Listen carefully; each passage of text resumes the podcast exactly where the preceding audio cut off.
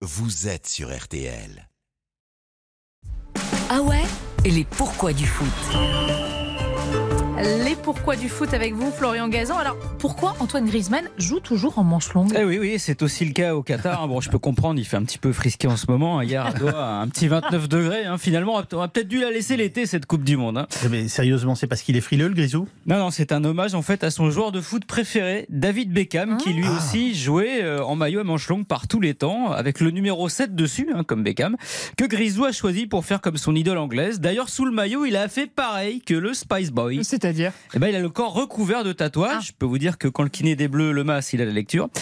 Et niveau tatou, là, on sent aussi l'influence de Beckham, puisque comme lui, Griezmann a Jésus-Christ sur le corps, mais aussi une croix.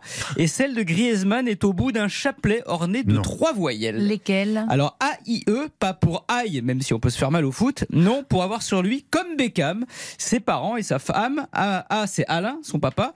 I, c'est Isabelle, sa maman. Et E, c'est pour son épouse, car oui, Griezmann n'a pas été jusqu'au bout du mimétisme avec David Beckham, puisque sa femme ne s'appelle pas Victoria, mais Erika. Bon, ça finit en A. Voilà. Commun Déjà ça. encore. Merci beaucoup.